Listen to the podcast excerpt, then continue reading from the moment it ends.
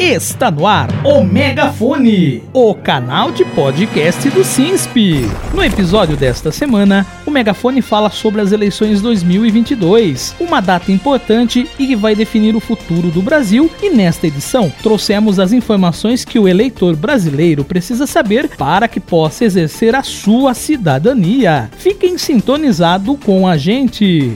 Você está ouvindo o Megafone a dois dias do primeiro turno das eleições, no próximo domingo, dia 2 de outubro, teremos a eleição mais importante dos últimos tempos desde a redemocratização do país. E o megafone traz informações importantes para que o eleitor brasileiro possa exercer a sua cidadania e votar conscientemente. Neste ano, as eleições 2022 trazem uma novidade que é a unificação do horário para votação. Pela primeira vez, os brasileiros e as brasileiras irão votar no mesmo horário, pois todas as sessões eleitorais funcionarão das 8 às 17 horas pelo horário de Brasília. As cidades com fuso horário diferente deverão se adequar às novas regras, conforme orientação do site do Tribunal Superior Eleitoral o TSE. E não custa lembrar que os servidores públicos federais e estaduais têm suas carreiras profissionais e suas vidas ligadas diretamente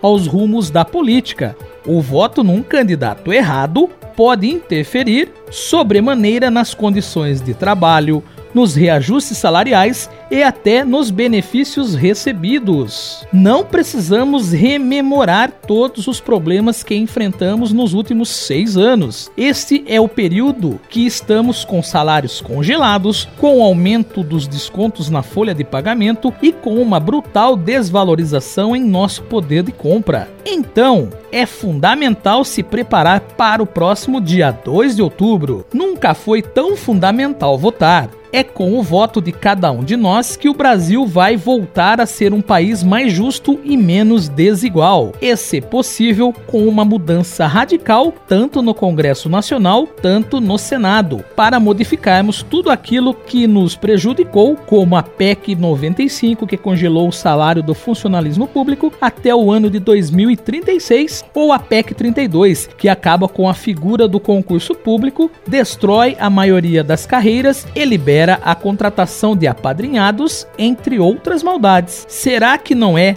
hora de nos mexermos e barrarmos tudo aquilo que nos prejudica? Então, Nessa etapa final das eleições, é importante se preparar para que tudo dê certo no domingo e você, servidor, possa garantir que os melhores candidatos se elejam. Candidatos estes que defenderão os servidores das especulações e armadilhas neoliberais que só retiram direitos e congelam salários. É fundamental barrar os partidos que compõem o Centrão, pois esses partidos votaram contra os servidores na maioria das questões afetas ao funcionalismo. Para isso, o DIAP, Departamento Intersindical de Assessoria Parlamentar, preparou uma plataforma que foi desenvolvida para aferir o desempenho parlamentar em temas que impactam os direitos dos trabalhadores e os serviços prestados à sociedade. Faz parte de um novo projeto de acompanhamento e compartilhamento de informações de domínio público como forma de estimular a participação política e o voto consciente. A plataforma Quem Foi Quem no Congresso Nacional pode ser muito útil para os eleitores indecisos e que ainda não decidiram em quem votar no dia das eleições. As buscas podem ser feitas por estado, por temas de votação ou por parlamentar, e nessa última opção há um perfil de cada deputado ou senador com um termômetro que mede as bases eleitorais, histórico de votação e apoio dos trabalhadores. É importante que os trabalhadores em geral, inclusive os servidores públicos, tomem consciência da importância do seu voto na construção de um Congresso e de um Senado mais justo, que seja voltado para questões sociais e de interesse real da população. Só assim os trabalhadores terão paz para seguirem suas vidas, para trabalhar, construir uma família e serem felizes. Só com uma maioria de deputados e senadores de esquerda é que conseguiremos barrar questões como o orçamento secreto. A PEC 32, que ficou conhecida como a PEC da rachadinha, pois acaba com os concursos e deixará os servidores públicos nas mãos dos políticos, que ficarão livres para contratarem seus afiliados e apadrinhados. Além disso, precisamos retomar os investimentos no SUS, nas moradias populares, na educação e na retomada dos empregos formais, pois a maioria dos trabalhadores informais não recolhem INSS e não conseguirão se aposentar no futuro. Dia 2 de outubro é o dia dos trabalhadores brasileiros escolherem o melhor para o seu futuro. Você está ouvindo o Megafone. No episódio de hoje, o Megafone está falando sobre as eleições 2022 e agora chegou a hora do ouvinte se informar e saber como se preparar para votar no dia 2 de outubro. O primeiro passo é saber onde você vai votar. Você pode descobrir no site do TSE ou através do aplicativo do órgão. Basta informar o nome, o CPF ou o número do título de eleitor, a data de nascimento e o nome da mãe, ou marcar o quadrinho não consta. Agora que você sabe onde vai votar, tenha certeza de que você vai conseguir chegar lá, caso o seu local de votação seja um pouco mais longe e, se for preciso, converse com um amigo, um vizinho ou um parente e peça carona. Só não pode deixar de ir. No dia da votação, não precisa apresentar o título de eleitor, mas você deve levar um documento com foto. Qualquer um dos documentos abaixo são aceitos. E título? Título de eleitor em meio digital. Se estiver sem foto, é necessário apresentar outro documento oficial com foto: carteira de identidade, identidade social, passaporte, carteira de categoria profissional reconhecida por lei. E para não ficar em dúvida na hora de votar, leve uma colinha. Assim ficará mais fácil e você não corre riscos de votar no candidato errado ou não conseguir votar em quem você quer prepare a sua colinha de acordo com a ordem de votação que vai aparecer na urna eletrônica. Nesta eleição, a disputa é para cinco cargos eletivos na seguinte ordem: deputada ou deputado federal, o número é composto de quatro dígitos. Deputada ou deputado estadual ou distrital, o número é composto por cinco dígitos. Depois vem o cargo de senadora ou senador e o número é composto de apenas três dígitos. Em seguida, vem o cargo de governador. O número é formado por dois dígitos. E por último, o eleitor vai escolher o cargo presidente da República. O número do candidato também é composto de apenas dois dígitos. Após digitar no teclado o número de cada um dos seus candidatos escolhidos, vai aparecer a foto dele ou dela. Confira se a foto que vai aparecer na urna eletrônica é a do seu candidato ou candidata. E por fim, clique na tecla verde de confirma para registrar o seu voto. Se por acaso você digitar algum número errado e a foto não corresponder ao candidato ou candidata escolhido, a pessoa pode apertar a tecla vermelha para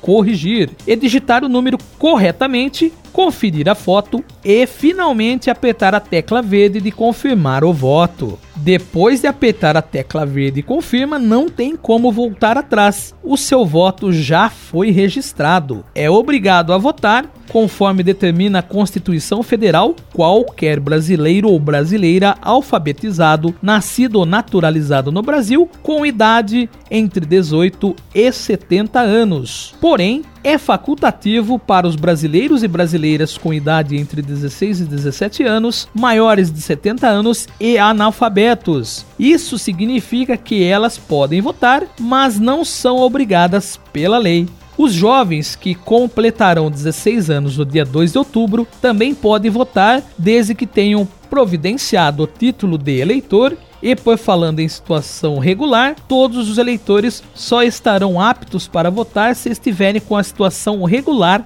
na Justiça Eleitoral. Para verificar a situação do seu título de eleitor e saber se está apto para votar, acesse o site do TSE ou o aplicativo e-título. No portal do TSE é só clicar no menu Situação Eleitoral. A consulta é rápida e gratuita basta colocar o CPF ou o nome completo ou o número do título.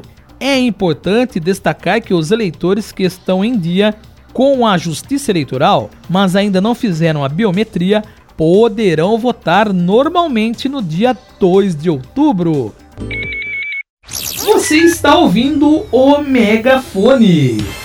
Está chegando a hora dos eleitores irem às urnas para escolherem novos representantes e definir o futuro do Brasil. E quanto mais perto fica, mais notícias falsas circulam nos grupos de zap e nas redes sociais. Se o ouvinte se deparar com alguma fake news sobre as eleições 2022, poderá comunicar ao TSE por meio de uma plataforma online onde formalizará a Justiça Eleitoral a sua denúncia. A ferramenta, que é um sistema de alerta de desinformação contra as eleições, foi lançada em junho pela Justiça Eleitoral. De acordo com o site do TSE, as denúncias são repassadas às plataformas digitais e agências de checagem parceiras da Corte Eleitoral no programa de enfrentamento à desinformação. Dependendo da gravidade do caso, os relatos recebidos também poderão ser encaminhados ao Ministério Público Eleitoral, MPE, e demais autoridades para adoção de medidas legais cabíveis. O TSE também informa que a ferramenta também recebe denúncias de ameaças às sessões eleitorais, cartórios ou prédios da Justiça Eleitoral e de informações não verificadas sobre supostas fraudes eleitorais, adulteração e contagem de votos ou certificação dos resultados da eleição. Qualquer informação que distorça